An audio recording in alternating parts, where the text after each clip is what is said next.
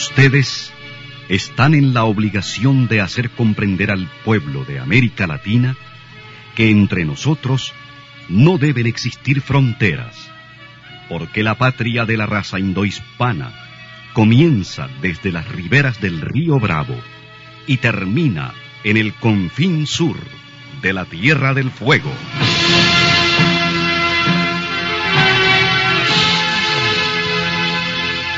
Sin fronteras. Un recorrido por los campos sin límites de la información, la música, la cultura, la economía y el deporte. Los hechos y los hombres que todos los días construyen un mundo sin fronteras.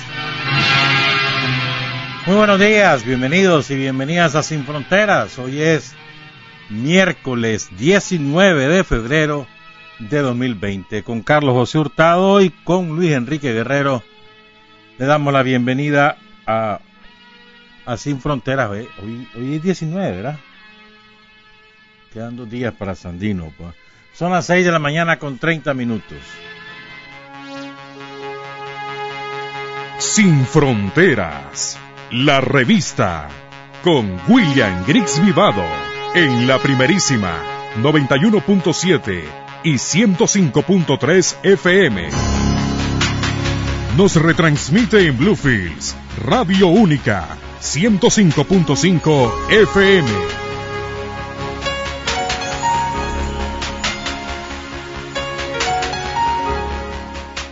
Hay hombres que luchan un día y son buenos hay hombres que luchan un año y son mejores. Pero hay hombres que luchan toda la vida.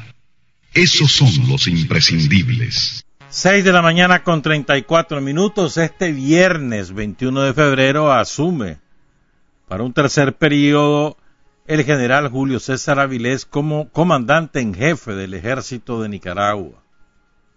Sello de garantía para que el ejército continúe apegado a la constitución que no se preste a manejo de la extrema derecha somocista en Nicaragua, ni mucho menos venda la soberanía nacional al ejército, perdón, al gobierno de Estados Unidos.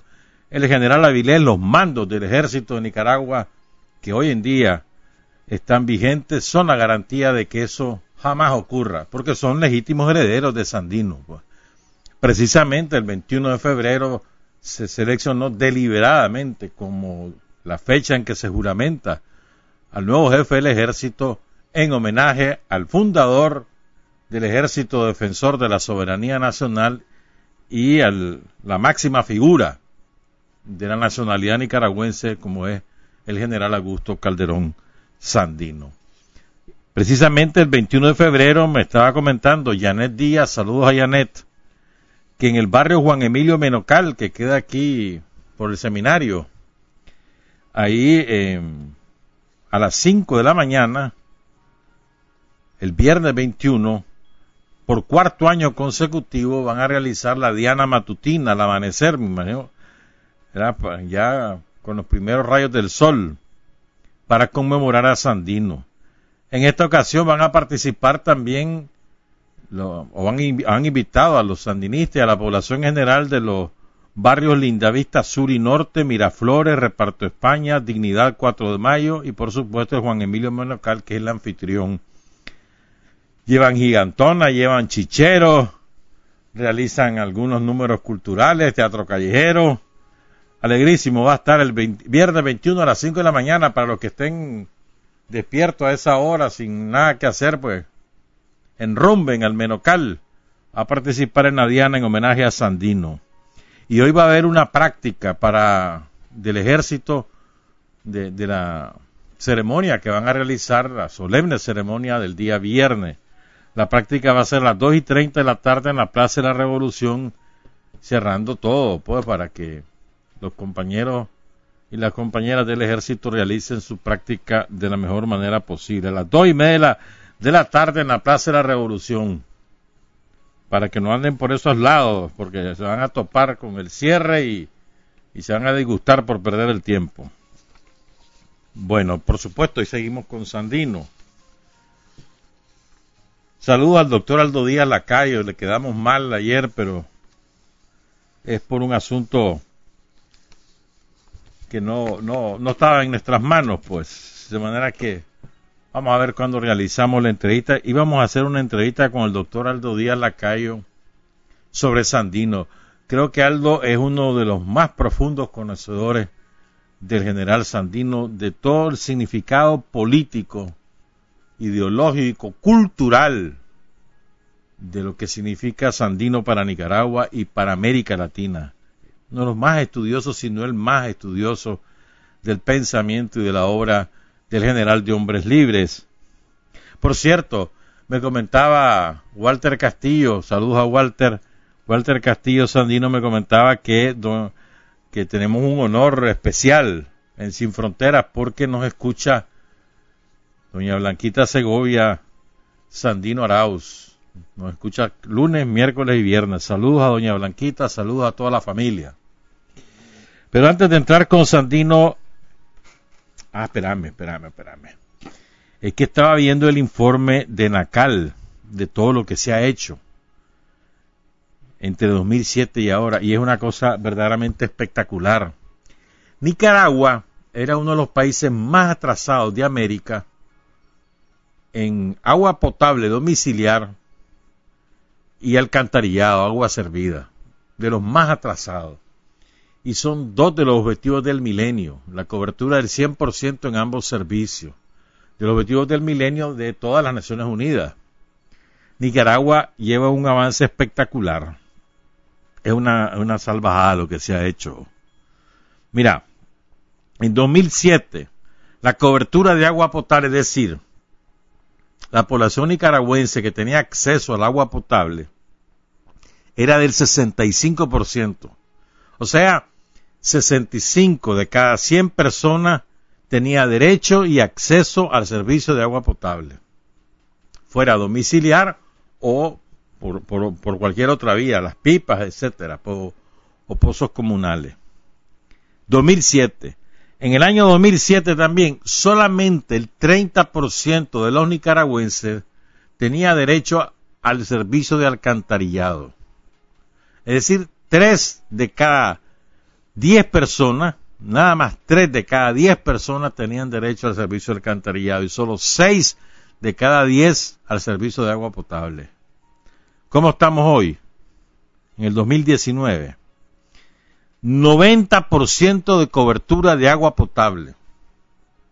90, es decir, 9 de cada 10 nicaragüenses tiene acceso al servicio de agua potable, con servicio por gravedad, pozos comunitarios o red domiciliar. 90%, 9 de cada 10 en el servicio de alcantarillado. Eso significa que ha crecido más o menos un, a ver, un 50% la cobertura, aproximadamente. En, estamos hablando de 2017 a 2019 en 12 años. En 2019 en el servicio de alcantarillado está en el 51.5%, es decir, más del 50% de lo que había en el 2007, es decir, 51 personas de cada 100 tienen derecho al servicio de alcantarillado. Todavía es una cifra muy baja. Comparada con la de 2007 es, es un avance impresionante. Pero fíjense, en los próximos cuatro años, o tres mejor dicho, porque ya estamos en 2020, para 2023 la meta es llegar al 95% de agua potable y al 80% de alcantarillado. Es decir, en cuatro años se va a crecer lo equivalente que se creció en 13 años con el servicio de alcantarillado. Una cosa espectacular. En, ahorita hay inversiones masivas en Bluefield, en Puerto Cabeza y en Huigalpa. Ya se está terminando Masaya. Por todos lados hay, eh, hay este hay, inauguraciones todos los días de, agua, de, de pozos en pequeñas comunidades rurales o en barrios donde no tienen agua. Todos los días hay eso. También todos los días hay, hay problemas de que se quemó un tanque, que se quemó, perdón, un transformador del tanque, que se averió un, tubo, etcétera, y se interrumpe el servicio de agua como le pasó Diría y Diriomo, que ya se restableció ayer a las tres y media de la mañana. Trabajaron día y noche, domingo, lunes, hasta el amanecer de ayer, martes. Es una cosa impresionante lo del agua. Y el agua, ustedes saben que cualquiera, le preguntaba a cualquiera, ¿qué preferís, agua o luz? Agua. Digo, todo el mundo quiere las dos cosas, pero si le dan a escoger, agua. Sin luz puede vivir, pero sin agua no puede vivir. Bueno, son las 6 de la mañana con 43 minutos. El, ¿Cuándo fue? El lunes. Sí, porque hoy es miércoles. El lunes, la vicepresidenta de la República, Rosario Murillo, divulgó una circular en donde hay una parte política, ideológica, de, en mi opinión, de suma importancia, por los conceptos que vierte y porque, digamos, em, describe, me parece a mí con mucha precisión, el momento que vivimos. Es decir, estamos hablando de que vamos a cumplir ya dos años de que la aventura sangrienta del somocismo fue derrotada, que inició y que fue derrotada. Desde el punto de vista militar, le hemos derrotado desde el punto de vista político y nos falta la derrota desde el punto de vista económico.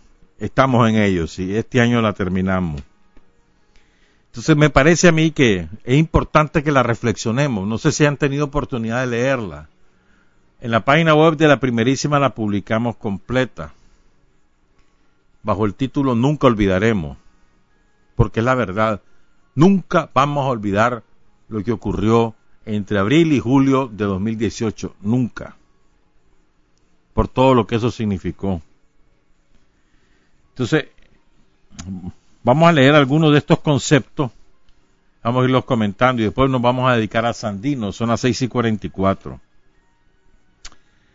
Dice Rosario, nuestro modelo económico ha cambiado, esto es, se, lo podemos, digamos, haber leído antes, pero hay que, hay que asumirlo. Recuerden cuál era el modelo aquí, era la alianza entre la gran empresa privada, los sindicatos y el gobierno. De una manera tangencial, la pequeña empresa y, la, y las cooperativas, pero de una manera tangencial, hay que decirlo con claridad. Hoy este modelo ha cambiado, dice Rosario, nuestro modelo económico ha cambiado. Y dice, lo dinamitó la vida y las dependencias Mm, es verdad, mano. La dependencia de esa gran empresa privada de su tutela extranjera, de los norteamericanos.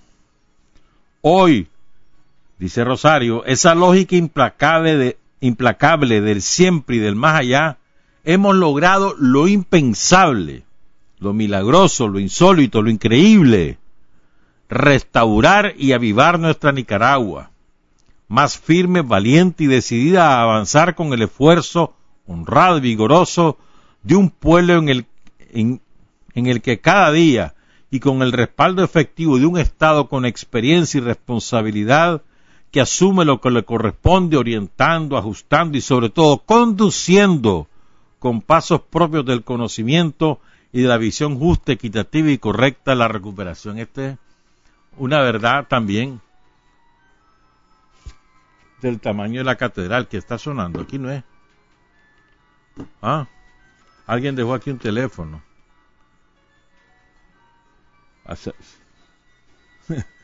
bueno, continúo pues, porque nos interrumpió ese sonido. Eh, este es una verdad del tamaño de la catedral porque lo, lo, percibimos quizá, pero no lo, lo asimilamos desde el punto de vista conceptual se rompe ese modelo y se construye otro, se está construyendo otro, cuya base fundamental es la alianza entre los trabajadores asalariados y los trabajadores por cuenta propia. Esa es la, esencia de ese modelo. Trabajadores asalariados aliados con trabajadores por cuenta propia. A eso se le agrega la pequeña y mediana empresa Estamos hablando, el trabajador por cuenta propia es el microempresario, el que con su familia emprende un negocio. A mí no me gusta tanto decirle como emprendedor como decir un hombre o una familia, una mujer que emprende, es verdad, pero que lo, lo que hace es trabajar por, por su propia cuenta, o sea, sacar adelante a la familia con lo que sea, con una pulpería, con una comidería, con un salón de belleza, con un taller de artesanía, a como pueda. Y ustedes y yo hemos visto proliferar por todas partes este, este tipo de negocio. Y es lo que está sacando adelante la economía. Nosotros siempre hemos confiado que esto íbamos, que nosotros íbamos a salir adelante. Sobre la base, ah, bueno, me, mm, espérense, me, me equivoqué, olvidé mencionar el tercer componente de esa alianza.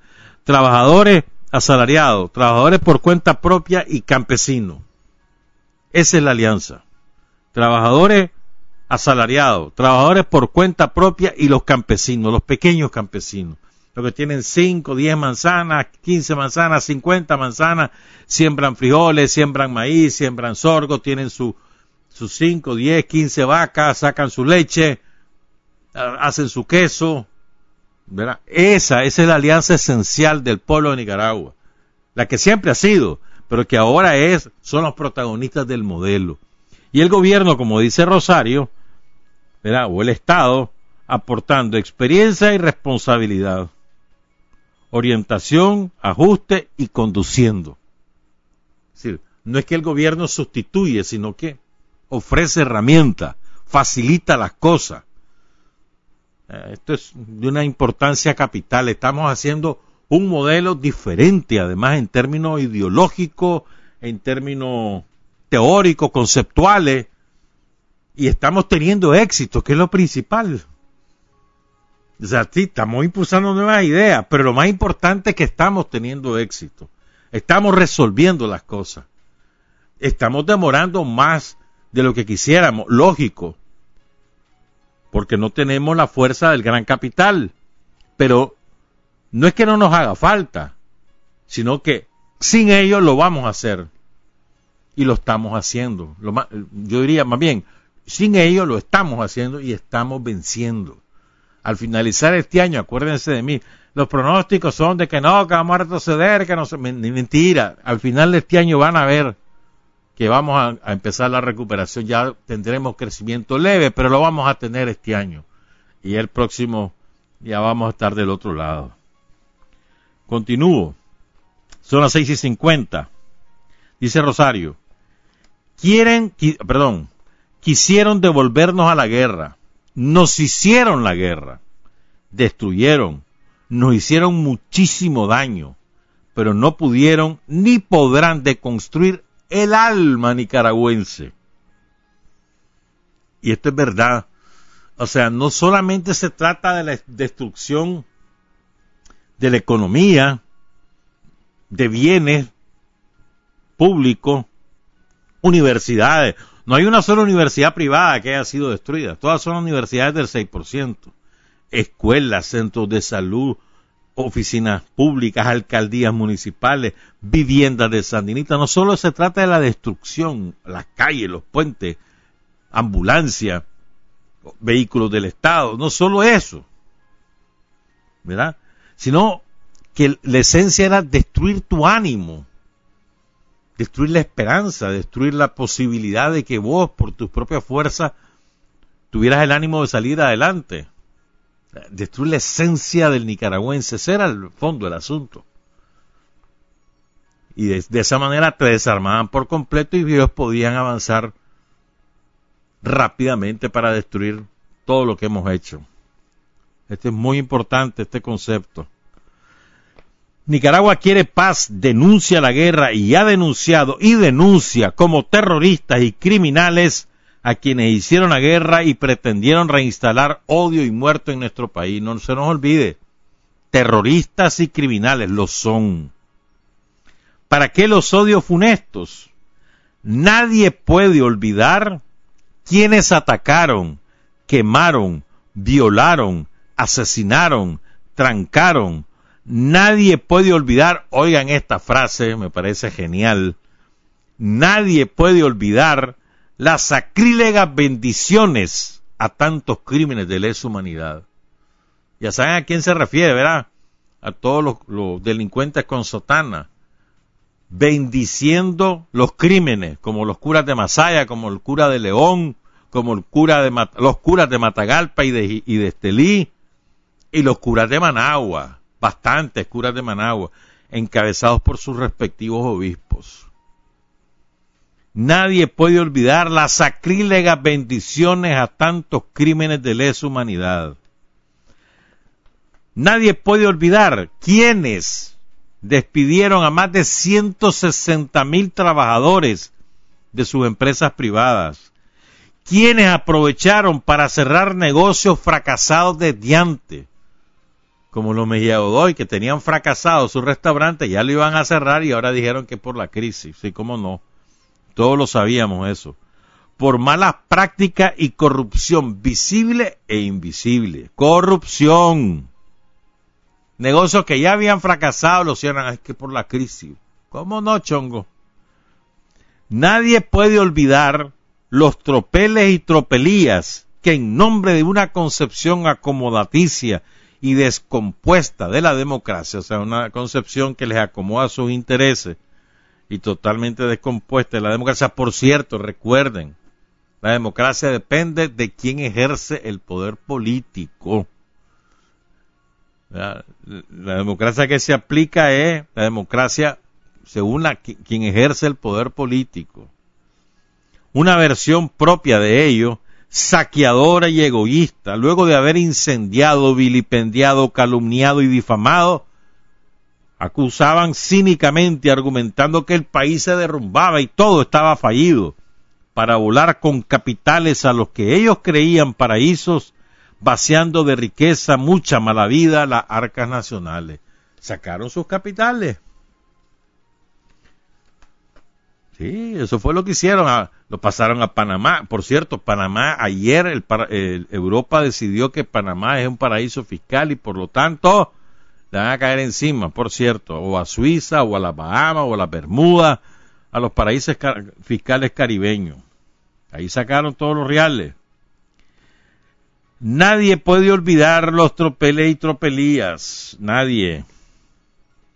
Nunca olvidaremos a quienes con sangre en las manos y fuegos y furias diabólicas en las miradas disponían y dictaminaban, juzgaban y sentenciaban con manos eminentes aderazados ultimátum. Lo que se la, de corbata te dan ultimátum o de sotana. Te damos tanto, eh, ¿te acuerdan? ¿Se acuerdan? ¿Se acuerdan? Ríndanse, ¿se acuerdan?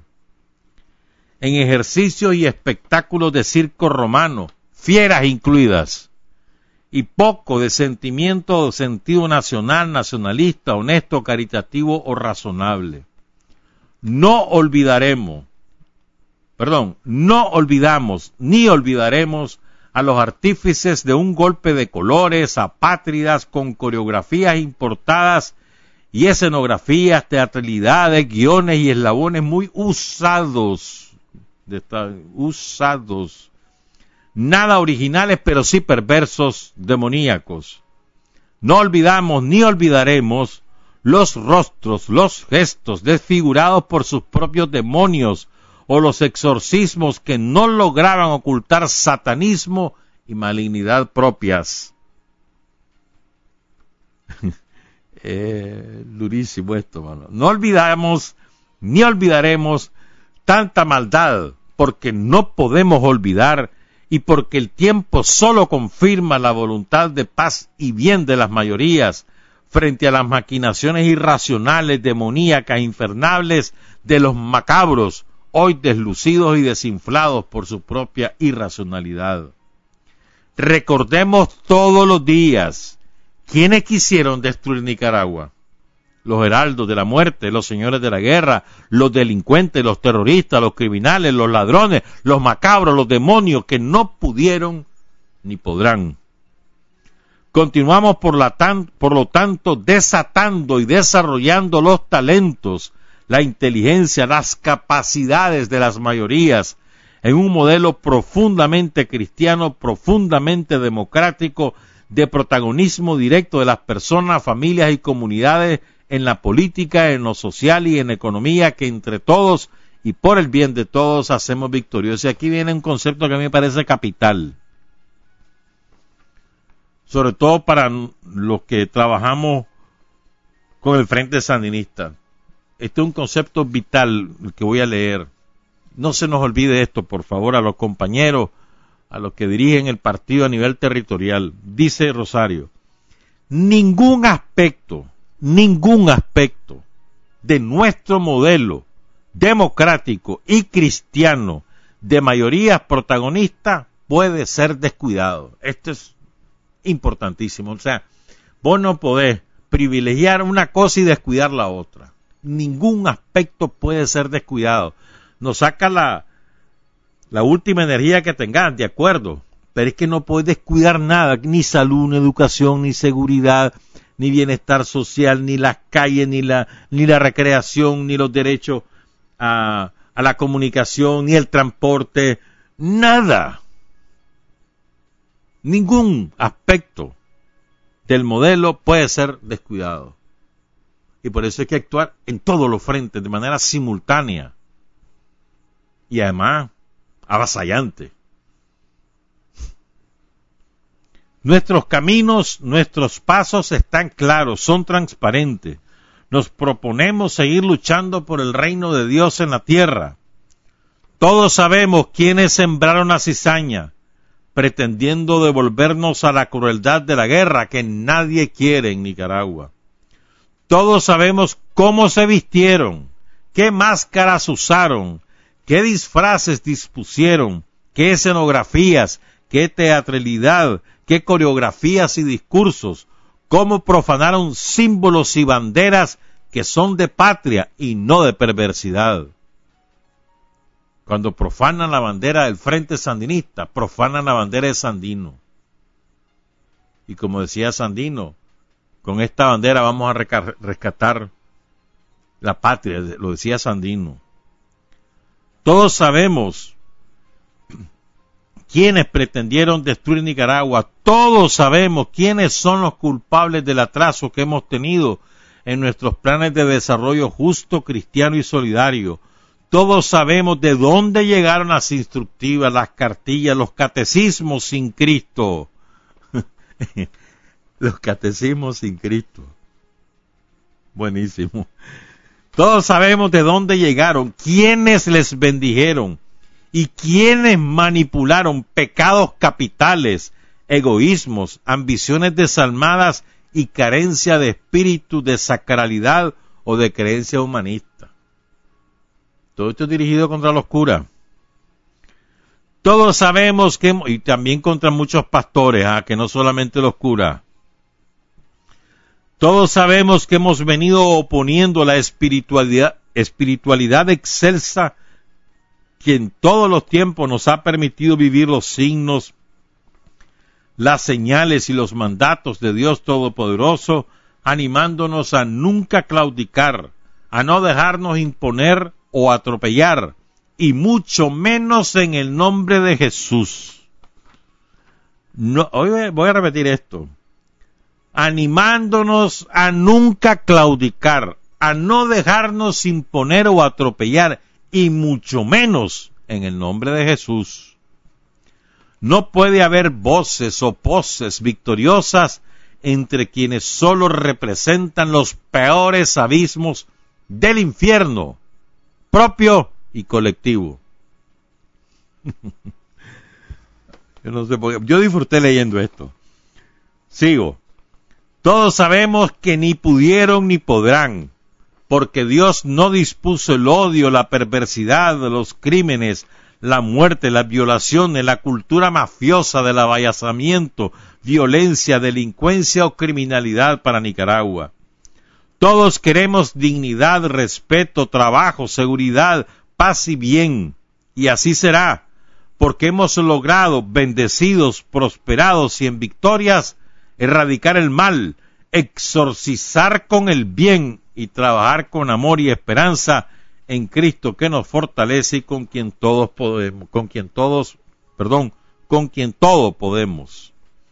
Esto de exorcizar, solo me acuerdo, ¿te acordás aquel viejo imbécil, aquel terrorista disfrazado de, cura ahí en catedral, hacer sesiones de exorcismo. A ellos hay que exorcizarlo. a todos ellos, Mata, Álvarez, Brene, y todo eso, el cura borracho, el picado, ¿cómo que se llama?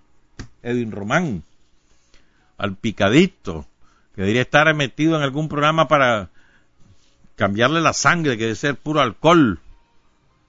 A todos eso, al, otro, al, al, otro criminal de ahí, de, Masaya, aquel viejo panzón cura de, León, ¿te acordás? Que, estaba bendiciendo la paliza que le dieron a aquel muchacho profesor de un colegio sandinista, por supuesto. A todos ellos, exorcícenlo. Tal vez se componen, tal vez. Vamos a hacer una pausa, pues regresamos con testimonios sobre Sandino. Son las 7 de la mañana con 3 minutos. Para decir la verdad hay cinco dificultades.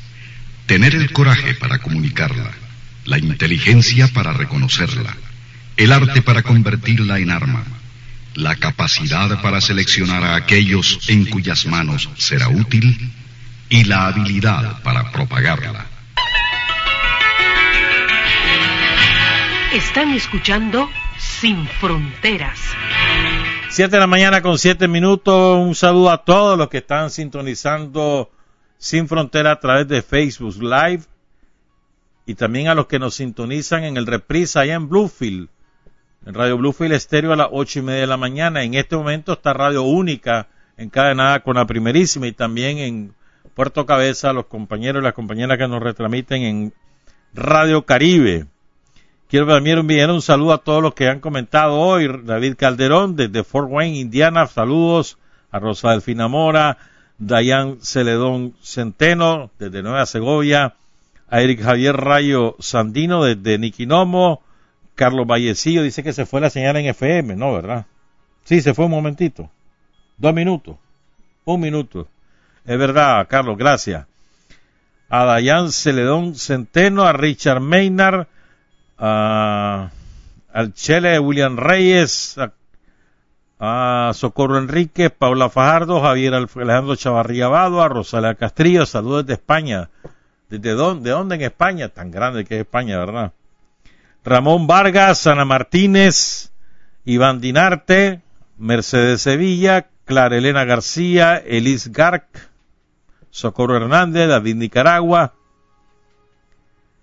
Francisco Pérez, Rosalia Castrillo, o Rosalía Castrillo, Larry, Thomas, saludos de Ginotega, muchas gracias compañero. Ahí, ahí amanece fresquísimo, viste. la ciudad de la Pluma Ginotega no es por gusto, viste, con el cerro ahí llenito de niebla salvaje. Delicioso amanecer en Ginotega. Edgar Iván Guandique Carranza, Roger Reyes, Edgar Iván Guandique Carranza, Emilia Núñez, Edwin Telles, Araceli Talavera, Junior Gaitán, Mercedes Sevilla, Marcos Roberto Galindo Estrada, desde Santo Tomás, Chinandega, dice que están en emergencia de agua, la cisterna que abastece dos veces a la semana tiene más de 10 días sin llegar, eso es responsabilidad de la alcaldía de Santo Tomás en Chinandega, compañeros y compañeras del Frente Sanita, hay que ocuparse. Esta es una emergencia y hay que ocuparse. No hay que preocuparse, hay que ocuparse, como hace el gobierno de Nicaragua. Emergencia de agua potable en Santo Tomás del Norte, en Chinandega. Saludo a la profesora Ángel Herrera, a Aymar Antonio Blas Mena, a Christopher Hernández, a José Domingo Olivares, a Juan J. Castro a Castro Celaya, probablemente Eduardo Núñez, David Nicaragua e Hilda Alegría. Saludos a la señora Xochitl también, que está brava porque no le hemos saludado. Siempre respeto a mis mayores. Este. que iba a decir? Ah, mira, me escribió el compañero Néstor Gutiérrez de León. Dice que el video donde sale la muchacha enfrentándose a los tranqueros de León, los estudiantes tranqueros que quisieron tomarse de nuevo la UNAM León, más o menos en julio del año pasado, de, perdón, de 2018, dice que la compañera, ay, perdón, me estoy equivocando totalmente, no es ese video al que me estoy refiriendo, me estoy refiriendo al video donde grita, soy y seré militante de la causa sanita, que, que lo grita como unas 8 o 10 veces, con, voy a decirlo con las palabras que lo decimos los niggas, con huevo. Una y otra vez. Pues esa compañera se llama Glenda Yesenia Pérez. Fue dirigente estudiantil de la UNAM León.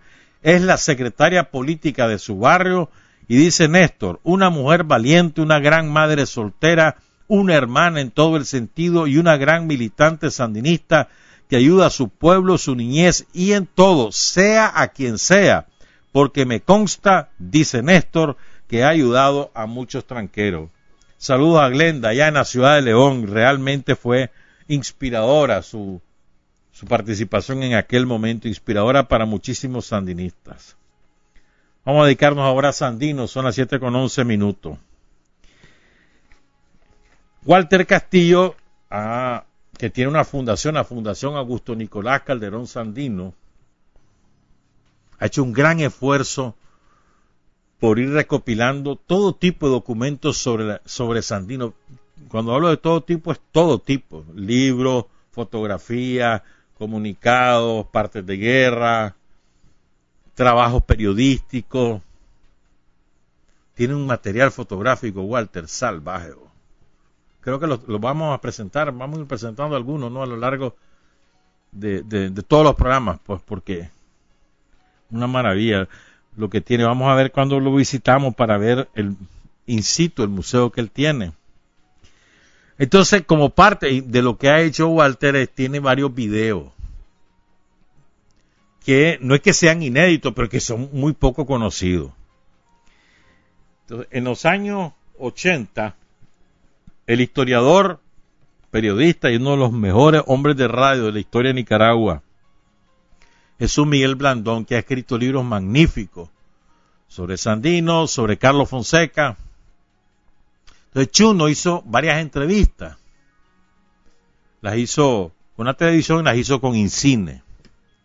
Entonces le vamos a presentar la entrevista con el secretario privado del general Sandino, que era su cuñado, Pedro Antonio Arauz, hermano de Blanca Arauz. Realmente los cuatro hermanos estaban eh, con Sandino. Me contaba Walter que, de acuerdo al testimonio de don Pedro Arauz, porque después cuento algo más, eh, Sandino siempre se negó a darle grados militares a gente de, su familia, su, familia sanguínea o su familia política. Nunca le dio grados militares. Pero con él trabajaban, además de Blanquita, lógicamente, pero Antonio Arauz, Luis Rubén Arauz Pineda y Octavio Arauz Pineda. Luis Rubén era el jefe de sus escoltas. ¿Ya? Y Pedro Antonio era su secretario privado, el que se hacía cargo de las cartas, de las relaciones con muchas cosas. Pues. Pedro Antonio murió en 1981, pero es una figura de capital importancia, no solamente para Sandino, sino para su, su herencia, que es Blanca Segovia. Porque Pedro Antonio se ocupó personalmente de la crianza de Blanquita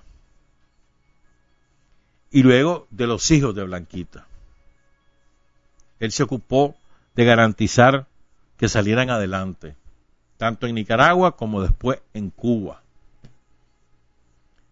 Y tenía una relación afectiva muy intensa, muy estrecha con toda la familia, con Blanquita, con Walter, con todos los hijos de Blanquita. Es muy importante la figura de Pedro Antonio Arauz eh, en este sentido. Pero además él fue testigo de muchísimas cosas. Lástima, ¿verdad? Que no se pudo sacarle más, más información. Yo hubiera pasado hablando con él horas. De tantas cosas que se pueden hablar, ¿verdad? Sobre Sandino. Y toda, toda la epopeya de Sandino. Entonces esta entrevista la hizo Chuno en San Rafael del Norte. Después trasladaron a Pedro Antonio a Managua, al hospital militar, donde finalmente falleció. ¿Verdad?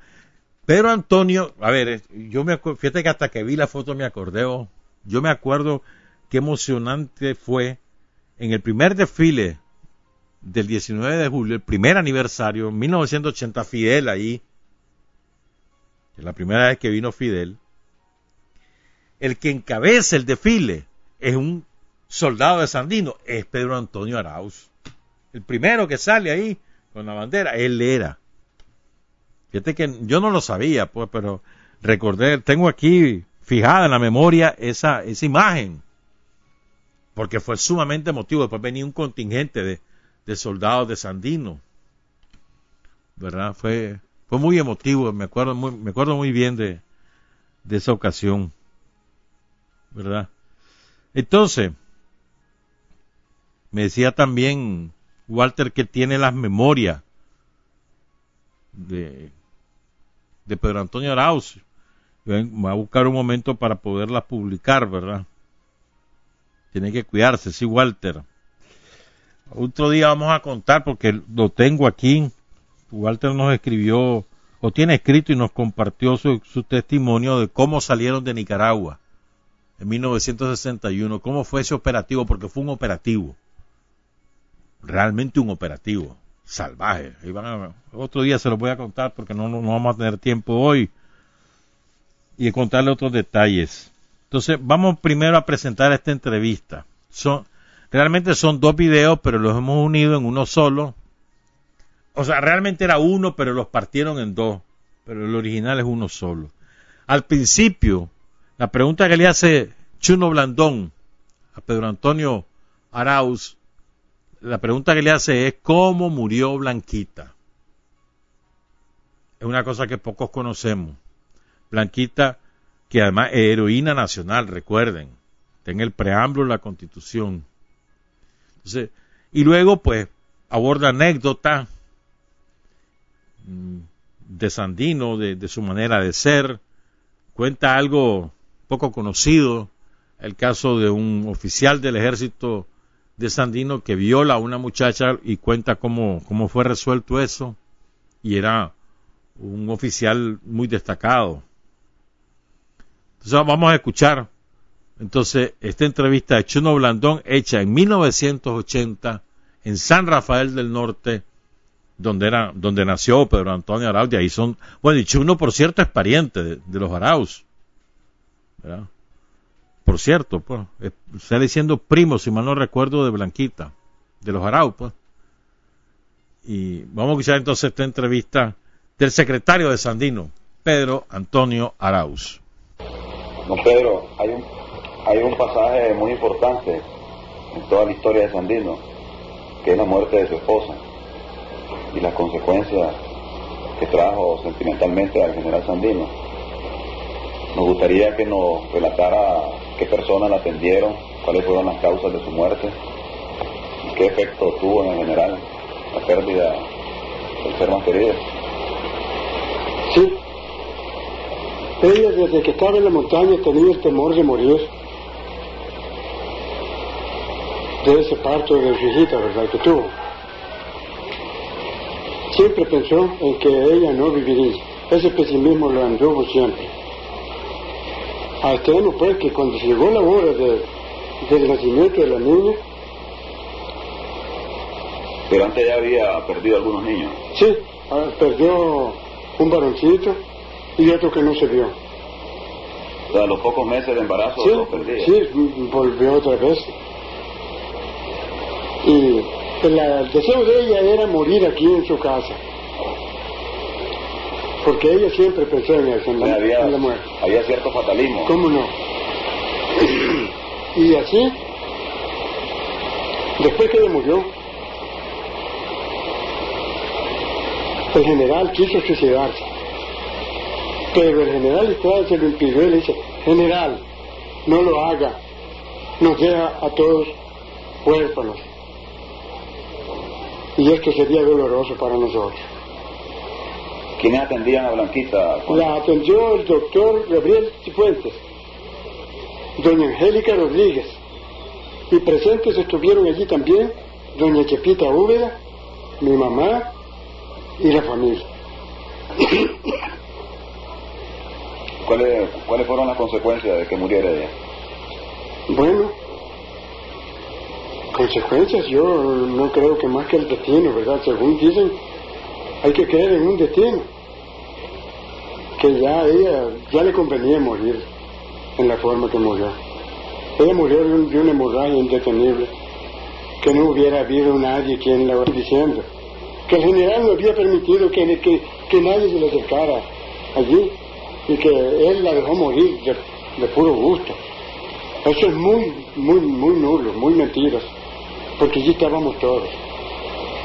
A ella no le faltó nada, más que la muerte que andaba muy cerca. Y después de la muerte de su esposa, ¿hacia dónde se dirigió el general Sandino? Él se dirigió a Wiwili, A su sí, cooperativa. a organizar unas cooperativas en Wiwili, que antes se llamó, mucho antes se llamó La Marrana, y antes se volvió a llamar Luz y Sombra, puesto por la hermanita mía, la, la esposa del general Sandino. Luz y Sombra últimamente. Ahora le dicen de un modo, de otro, de otro, y bien, es el mismo lugar. Era una casa nada más la que había allí. Hoy es un pueblo. Y con la niña sin, sin mamá, Ah, bueno, ¿qué pasó? tener que correr con ella por todas partes, ¿verdad? Donde las señoras familiares para que le dieran el pecho y no me la dejaran morir. Usted fue su padre. pues, Yo, sí, yo, yo, yo aporté recursos bastantes y luché porque no muriera. Ella tuvo una gravedad. Se empachó, decimos ordinariamente aquí, ¿verdad? Y ¿qué costó volverla otra vez a restablecer? Eh, ¿No podría narrar, don Pedro,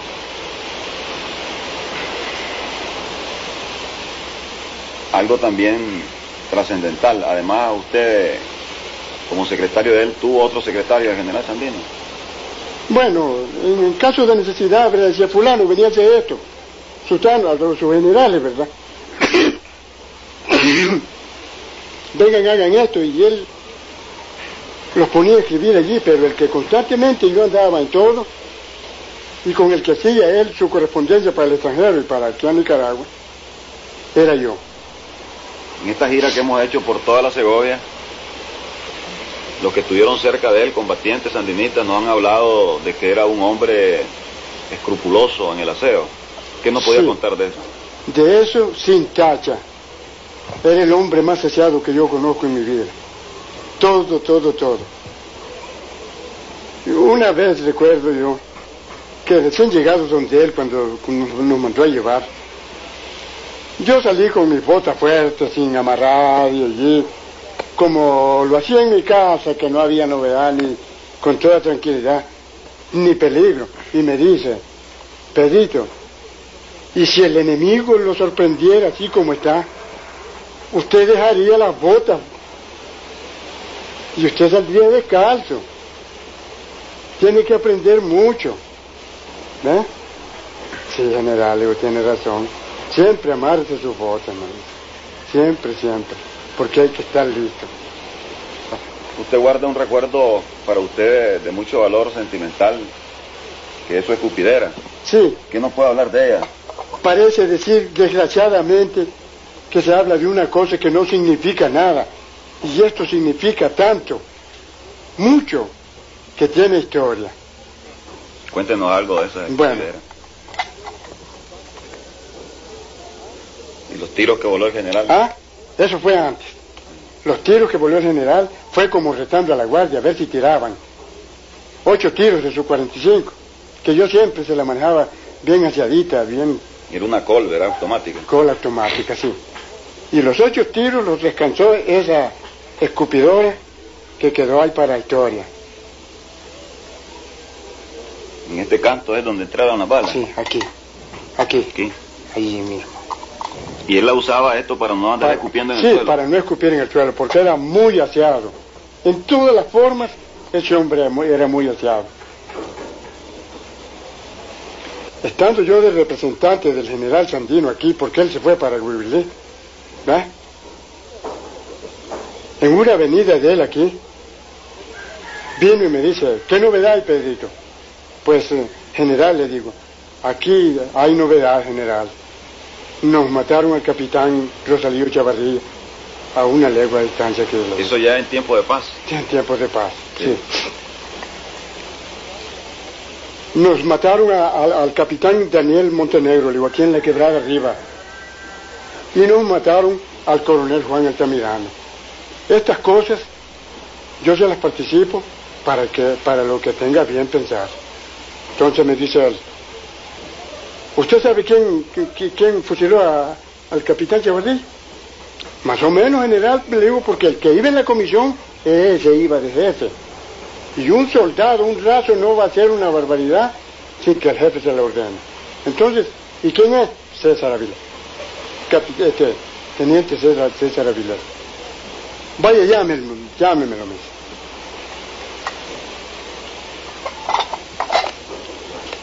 Me fui yo y lo llamé. Ya vino, le dice, Teniente Avilés, le dice, ¿usted mandó a fusilar al capitán Rosalío Chavarrí? No, general, le dice. Él muy asustado, no le dice. ¿Cómo no? Le dice. Ya me llamaron a mí. Pedrito, ¿no es cierto que este hombre es de la comisión? Sosténgase, hombre, tenga carácter. El hombre tendría un poquito de carácter. Si usted no hubiera ido de jefe, yo no diría que usted fue el que ordenó. Pero usted fue el que iba en la comisión y usted tiene que asumir las responsabilidades de esa muerte. ¿Verdad? Que vea que aquí, que allá y empieza, ¿verdad? Con requiebres. Miserable, le dice. Usted ha asesinado a un hombre que le andaba conquistando las siete cuartas donde lo iban a enterrar, le dice, libremente. Y lo agarra de las orejas y lo sacudió y le dice, no quiero verte más aquí en mi presencia. Y lo voló así y se fue el, teniente Avilés a avisarle al capitán Sarabia, que era el jefe superior de, Avilés, y le dice, capitán, no le hacen llamarlo Santino, le dice. A mí me acaba de, casi me arrancó las orejas, le dice.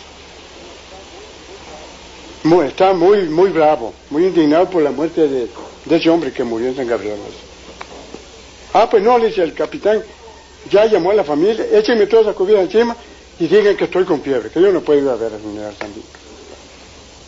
Así terminó ese pasaje. ¿Y algún recuerdo muy personal que tenga de él, además de lo que nos ha contado? Muy personal. Sí. Es que la guardia nos perseguía y todo se desapareció. La guardia perseguía todo eso y al que le encontraran eso era víctima. Este es lo único que le queda. Es lo único esto, sí. Y ese cuño que tiene la blanquita, donde hicimos 10 mil monedas de oro en San Albino, con un americano y un inglés, Mr. Williams y. Mr.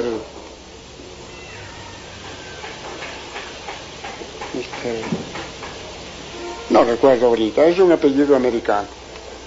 Con esos, el general quería llevarle una sorpresa al doctor Sacasa a Managua, y para que viera lo- la riqueza que había en nuestra montaña, ¿verdad?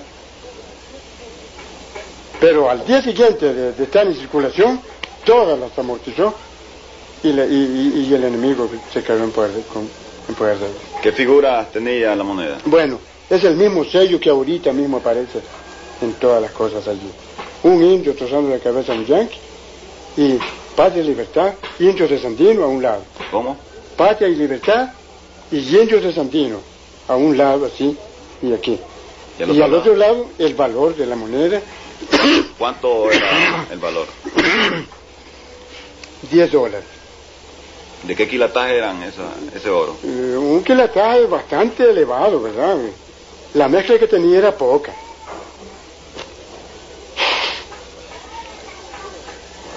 Puro oro. puro oro. Y este oro lo sacamos nosotros mismos del, del, del San Albino. Ahí nos quedaron la, la, la- en poder de nosotros la maquinaria, ¿verdad? Todo, todo el mineral. Y con facilidad sacamos esa cantidad de oro para, para hacer estas monedas que fueron exhibición. Pero no fueron tanto porque el enemigo las amortizó. ¿Algunos de los otros generales que usted recuerde como de los principales de él? Sí, está el general Pedro Altamirano, un hombre muy respetuoso. Dicen que es muy malo. Así, la gente, ¿verdad? El vulgo dice, muy malo ese general. Muy chalequero, muy asesino, muy esto, muy el otro. Un hombre que, que no entiende de disciplina ni nada. Eso es muy mentira. Fue de los generales que anduvo él, el más disciplinado, el que más cumplía las órdenes del Sandino. A pesar de lo que sufriera, porque él le sucedió un percance. Casi me da pena decirlo aquí, Tenga cuidado. pero tal vez valdría la pena, ¿verdad? Díganos. Que se conozca. Él tenía una hijita eh, que se llama Matildita. El, el ojo y la cara de los dos viejos, doña María y el general Pedro Altamirano. Y yo un compañero, ¿verdad? Porque como somos materia, somos humanos, ¿verdad? Allí donde nosotros andábamos no habían mujeres. Y entonces, quizá el pobre compañero, hermano Eulogio Paguaga, que se llamaba así, cometió la estupidez, ¿verdad?, de, de hacerla su mujer. Y entonces, ya viene la gran descomposición. Cuando el general Pedro Altamirano viene de su comisión, ¿verdad? Pregunta, ¿por qué lloran? Ah, Pedro le dice, vieras la barbaridad que ha hecho, que ha hecho tu pipa, tu, tu Mónico, le dice. Esto y esto y esto. Ya le contó el pasaje, ¿verdad? De la hijita, de la Matildita. Se indignó, ¿verdad? Él, y dice, ay, pero yo no puedo actuar. No, yo mando un correo inmediatamente para donde el general Santino, para que él me ordene lo que debo hacer. Y, tomó un papel y, ya llamó al secretario que andaba él allí y le dice, haga una nota allí, una carta para general Santino. Ya les puso todo, lo, todo el caso, ¿verdad? Ya vio el general la carta y me dice, vea Pedrito, vea cuántas cosas pasan en la vida. Pero aquí no aquí qué vamos a hacer? Aquí hay que dar justicia. Hay que ser justiciero. Ya, tome la máquina, me dice, ya nos pusimos a hacer una- la contestación. Cuartel General de Unidos Nacionales de Nicaragua, La Calma, tanto del tanto, 1900 tanto, ¿verdad? Eh, General de División Pedro Altamirano, su campamento. Querido hermano, en nosotros su carta fecha tal, así, así, en Puerto nosotros su carta fecha tal, y estamos entendidos. Usted ya tiene instrucciones a este respecto. Patria y Libertad, Augusto César Santino. ¿Verdad? Lacónico. Ya despachamos esa correspondencia. Cuando llega la carta a mano de- del general Pedro, ahora sí, dice, buscó la, la, la, Un código. la circular, la circular que tenía, ¿verdad? De lo que tenían que hacer en ciertos casos extraordinarios, y dice, fusilaron. Ya formó toda su columna, que de 370 hombres. Y las dice, los arengó, ¿verdad? Dice, con profunda pena les participo, muchachos, hermanos, que la justicia nos espera. Hay que fusilar al, compañero, al hermano Eulogio Paguada por tal y tal y tal motivo. Yo no estoy abusando de, de mí propio, estoy cumpliendo órdenes. Así es que un paso al frente, este, no recuerdo los nombres de los que lo fusilaron, un paso al frente y salieron un paso al frente. Ustedes van a fusilar a, a Mónico Paguaga. Por las razones que ya ustedes saben. Cuando se fueron para un lugar por allí cerquita y a presencia del general Pedro Altamirano lo, lo iban a fusilar. Pero resulta que la, la, la Sub Thompson, ¿verdad? La ametralladora Sub Thompson se pegó. Ya el general Altamirano tenía en la conciencia de que fusilar a un hombre que había luchado tantas veces, con qué dificultades, ¿verdad? Ir a morir por una mujer. Él se imaginó todas esas cosas. y ver que va a la muerte y que la máquina también se opone, ¿verdad? Dice, entonces, dice el reo de allá, General Pedro Altamirano, mándeme la Sub Thompson, yo se la voy a, a poner de tiro para que usted me fusile. Pero el Pipe Mónico que le decíamos cariñosamente, ¿verdad? Pipe Mónico. Dice que en su, allá en lo profundo de su corazón le decía a este San Rafael, una imagen que hay aquí, San Rafaelito bendito, favoreceme, favoreceme de la muerte, estoy en los últimos minutos, ¿ve? y te voy a quemar 10 paquetes de candela. Bueno, entre paréntesis, ahora vamos a cuando le dijo a Pedrón, al general Pedro Altamirano, mándeme la máquina, yo la voy a componer para que usted mismo me fusile. Entonces le trajeron la máquina. le trajeron la máquina, la compuso y ya se la mandó. Solo de tirar. Cuando le la, la agarra la, la, la, el general Altamirano pensó, ya se pegó la máquina, ya se le, es, es esa idea de, que hay que perdonarle la vida a este hombre. Pero yo voy a hacer un experimento.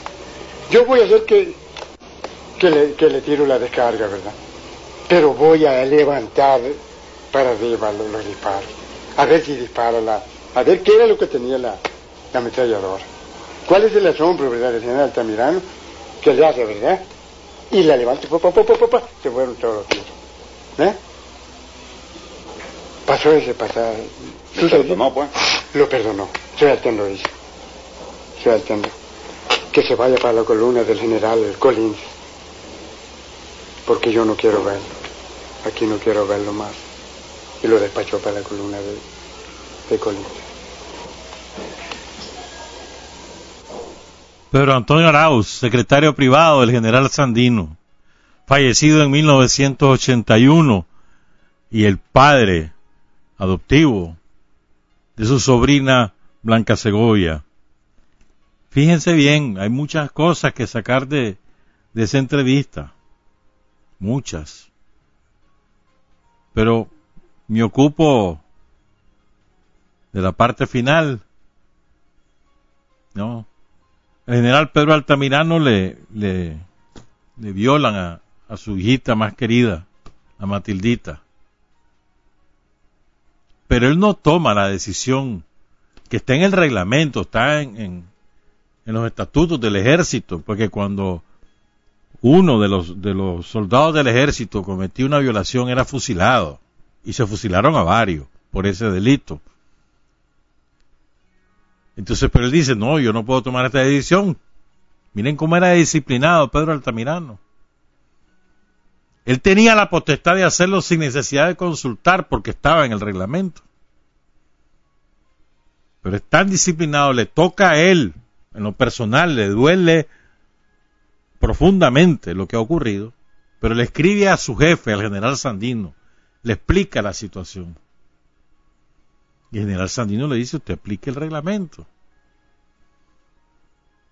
Y miren cómo era este hombre, ¿verdad? que lo acusaban de cruel, que no sé cuánto, que no sé qué, mentira. Y no es él el que inventa el, el, corte de chaleco, el corte de chaleco lo inventaron los yanquis, se lo aplicaron a los campesinos. Y Sandino, cuando vio lo que le decían a los campesinos, dijo, ahora le vamos a hacer lo mismo nosotros a ellos. Pero no fue inventado por, por Sandino, ni por sus oficiales, ni por sus soldados, fue inventado por los yanquis. Y esos que ahora, porque ahora todos los somocistas están eh, vilipendiando el sello de Sandino, porque sale el campesino destazando a un gringo, que lo sepan, el corte chaleco es un invento de los marinos yanquis, y les aplicamos su receta. Pues bueno, el, hombre es tan disciplinado, ¿verdad? Le pide permiso a Sandino, Sandino lo, le dice aplique el reglamento, lo manda a fusilar, y la Thompson, la ametralladora, se traba. Entonces ahí le entra, él ya estaba con el remordimiento, dice Pedro Antonio. Y con eso dice, es una señal de que no lo tengo, no lo tenemos que fusilar, que tanto que ha hecho, que no sé cuánto, calibrando, no, a Paguagua. Y le perdona la vida. Y lo traslada a la columna del general Colina, no lo quiero volver a ver, mándelo. Y mira cómo es también, ahora ve lo que hizo Paguagua, se daña la, la se traba pues la, la ametralladora. Y el que va a ser fusilado, que es Paguagua, dice, deme la ametralladora, yo la voy a componer y después me fusilan. y la compuso para que lo fusilaran. Él compone la, el arma con la que lo van a matar. Solo imagínense ustedes. ¿No? Y entonces, pero dice, vamos a ver si es cierto que la reparaste. Y se fueron todos los tiros. Esa es otra señal, ya se fueron todos los tiros. Y lo despacha. Mándenlo para la columna de Colindre. Cuántas cosas, ¿no? Cuántas cosas. Fíjense, le quería contar algo más. En la parte final del testimonio de Walter sobre cómo llegan a Cuba, cómo salen de Nicaragua y llegan a Cuba en 1961. Blanquita con sus cuatro hijos y su esposo, pero bueno, se van por tramos, no es que se van todos juntos, ¿verdad? Recuerden que el cumiche es Walter, entonces Blanquita se lleva a Walter. Y pero el párrafo final, como tiene que ver con Pedro Antonio, lo quiero leer. Y después vamos a presentar la otra entrevista. Son las 7 y 42. Cuenta doña Blanca Segovia Sandino que el coronel Santos, bueno, el coronel Santos López la recibe, ya está Santos López en, Cuba. Que no lo han enviado por enfermo, sino lo, lo mandan a Cuba porque él quería conocer Cuba. Y en Cuba se enferma y a los pocos meses muere. Se enferma en noviembre, diciembre y murió en febrero. Entonces dice, cuenta doña Blanca Segovia Sandino que el coronel Santos López al verla esa vez se impresionó tanto que con lágrimas en los ojos exclamó, es el mismo retrato del viejo. Abrazándola y diciéndole que él la había conocido siendo todavía una bebé, porque el general Sandino antes de subir al avión en la pista del agua Panás en su último viaje a Managua, la puso en los brazos de los generales Francisco Estrada, Juan Pablo Humansor y a él, al coronel Santos López, manifestando el general Sandino lo siguiente. Ella es lo único que queda de todo aquello. Eso lo contó el coronel Santos López a Blanca Segovia. Una cosa muy emocionante, muy, muy emocionante. Y miren cómo don Pedro Antonio cuidó tanto a Blanquita, ¿no? Casi se les muere de un empacho. Dice, bueno, seguramente una diarrea, una congestión, una gastroenteritis. Y la lograron salvar. Y la llevaban de muchacha en muchacha, nodrizas, pues, para que la dieran de amamantar. Y don Pedro con ella o sea, qué clase de amor de don Pedro por, por Blanquita, ¿no? O sea, por su hija de su hermana, hija de su, de su jefe, Sandino. Pero especial, Pedro Antonio Arau fue un hombre especial, ¿ah? por todo lo que hemos leído y hemos escuchado. Ahora les quiero presentar esta otra entrevista a otro de los oficiales de Sandino, uno de los 29, que con Sandino eran 30. Lo entrevistó Wilbur López, el doctor en folclore, en música latinoamericana y nicaragüense. Wilbur lo entrevistó en 1988 en un programa que se llamaba Cultura Popular, que se transmitía en el sistema sanita de televisión, ¿verdad? El canal 6 de aquella época. Oigan esto, dice Wilmore que esa entrevista la hizo porque, bueno, él, cuenta ahí en el programa, en la introducción de la entrevista, cuenta cómo se dio cuenta de la existencia del capitán Lorenzo Blandón. No lo voy a adelantar. Pero dice que él la hace porque se contacta con el poeta Gámez allá en Estelí. Él localiza al capitán Blandón y le da a Ray el zorro. Mira qué increíble. Ese Wilmore tiene unas anécdotas salvajes le da el Ray, el Francisco Rivera, el zorro, y se lo lleva para Estelí a hacer esa entrevista. Y más aún, la entrevista logra sobrevivir y nos puede llegar ahora porque Wilmore le entregó una copia de la entrevista a la familia del capitán Blandón. Si no ha sido eso, nunca más hubiéramos visto esa entrevista, porque cuando llegaron a hordas somocistas de la Violeta Chamorro al Canal 6, destruyeron todo el archivo fílmico del Canal 6 y ahí se fue la entrevista con el capitán Blandón. Si no se le ha dado Wilmore en VHS a la familia, no, no hubiera sobrevivido. Una cosa impresionante era. el somocismo es así. Somocismo no le importa nada ni nadie. Llegaron al canal 6 en abril del 90 a destruirlo todo, como llegaron a radio, a lo que era la voz de Nicaragua, como llegaron al Ministerio de Educación, ese sinvergüenza, delincuente, fascista, Humberto Belli, toda esa familia que quemó el Museo de la Alfabetización, ¿se acuerdan? No se nos olvide, cuéntenselo a los hipotes, lo que hicieron, cuéntenlo. Entonces la entrevista al capitán Lorenzo Blandón, uno de los 29. Pero además me encanta en particular esta entrevista, con la cual vamos a cerrar sin frontera, porque Wilmore además, que siempre ha sido valiente, siempre dice lo que piensa, ahí en el canal 6 del Estado, lo que decían que no se podía criticar, en el canal 6, Wilmore lanza una dura crítica porque al capitán Blandón no se le ha dado el tratamiento adecuado. Y oigan ustedes al capitán Blandón, o sea, ese hombre era henchido de patriotismo, o sea, lo, marcó tanto la participación en la guerra de Sandino que nunca más abandonó esos principios. E, es emocionante lo que él cuenta. Escuchemos entonces la entrevista de Wilmore López al capitán Lorenzo Blandón. Cultura Popular, el programa de los CPC, hoy se realiza desde Estelí. Nos llamó la atención que en la Chachalaca, el vuelo número 7, registraba una entrevista con don Lorenzo Blandón, capitán del Ejército Defensor de la Soberanía Nacional, y fue segundo al mando de una columna del pequeño Ejército Loco. Conversaron con él y arrojó un testimonio valioso, como ser el primer sobreviviente de los 29 y que está vivo y que habla para el pueblo de Nicaragua. Sin embargo, en esta revista, La Chachalaca, esta entrevista pasó inadvertida.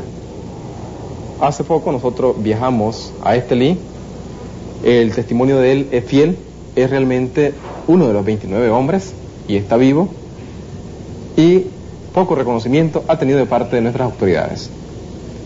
Hoy realizamos este reportaje con él para que conozcan un poco más de este capitán del Ejército Defensor de la Soberanía Nacional, Lorenzo Blandón.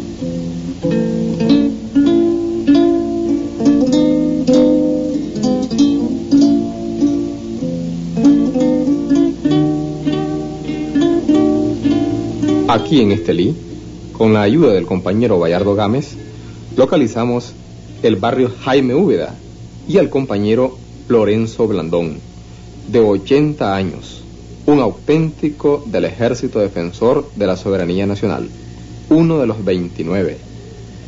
Se encuentra actualmente asmático. Él manifestó que estaba así desde hace unos seis años. Últimamente ha estado más delicado de salud. Su rostro aflora cansancio. Él fue uno de los primeros hombres que acompañó al general Sandino en la guerra contra la intervención norteamericana. ¿Cómo se integró al ejército defensor, don Lorenzo?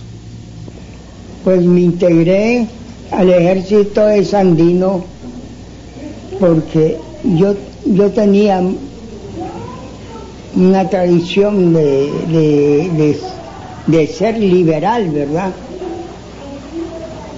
por liberal me integré a él desde esa época de la guerra civil.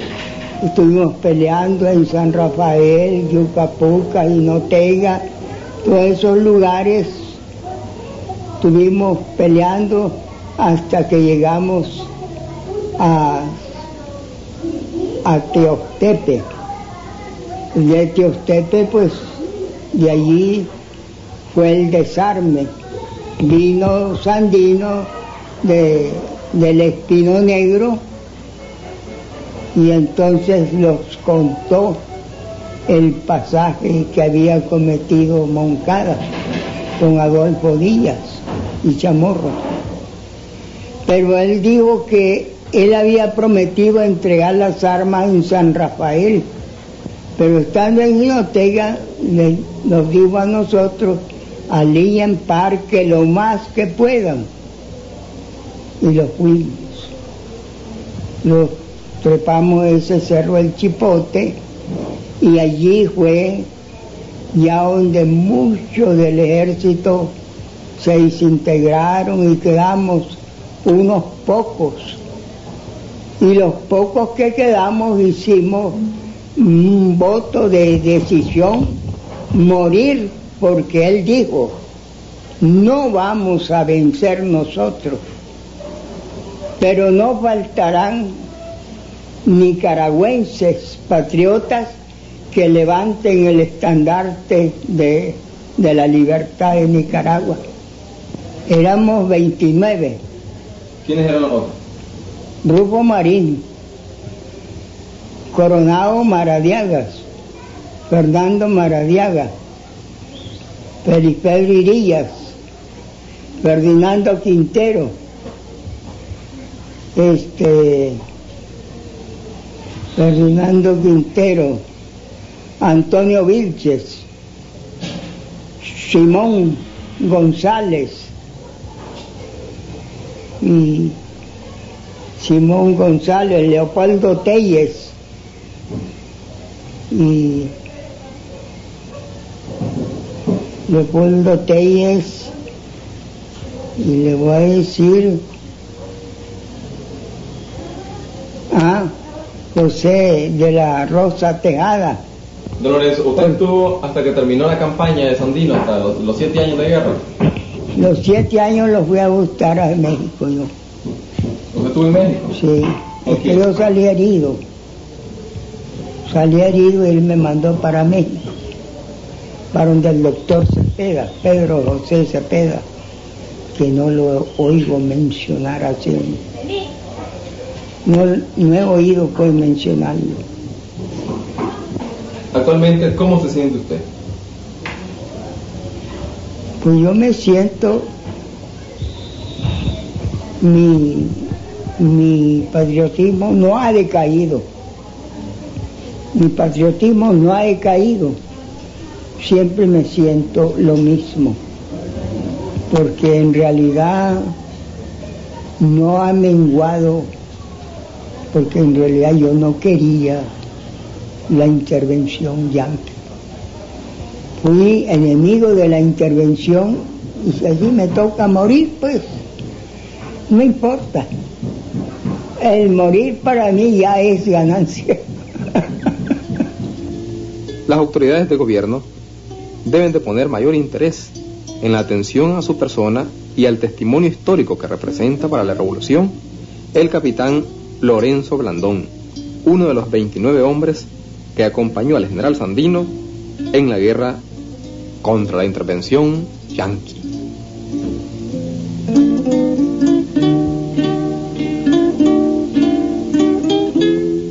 Revolución es sentido del momento histórico.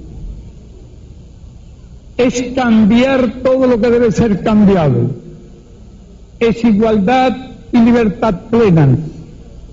Es ser tratado y tratar a los demás como seres humanos. Es emanciparnos por nosotros mismos y con nuestros propios esfuerzos es desafiar poderosas fuerzas dominantes dentro y fuera del ámbito social y nacional. Es defender valores en los que se cree al precio de cualquier sacrificio. Es modestia, desinterés, altruismo, solidaridad y heroísmo. es no mentir jamás ni violar principios éticos. Es convicción profunda de que no existe fuerza en el mundo capaz de aplastar la fuerza de la verdad y las ideas. Revolución es unidad, es independencia, es luchar por nuestro sueño de justicia para Cuba y para el mundo. Es la base de nuestro patriotismo, nuestro socialismo y nuestro internacionalismo.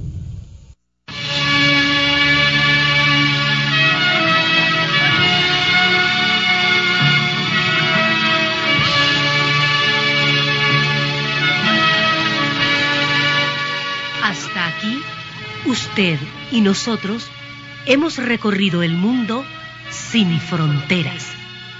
Los hechos que los hombres producen transformando su realidad desde aquí, Nicaragua, tierra de libertad.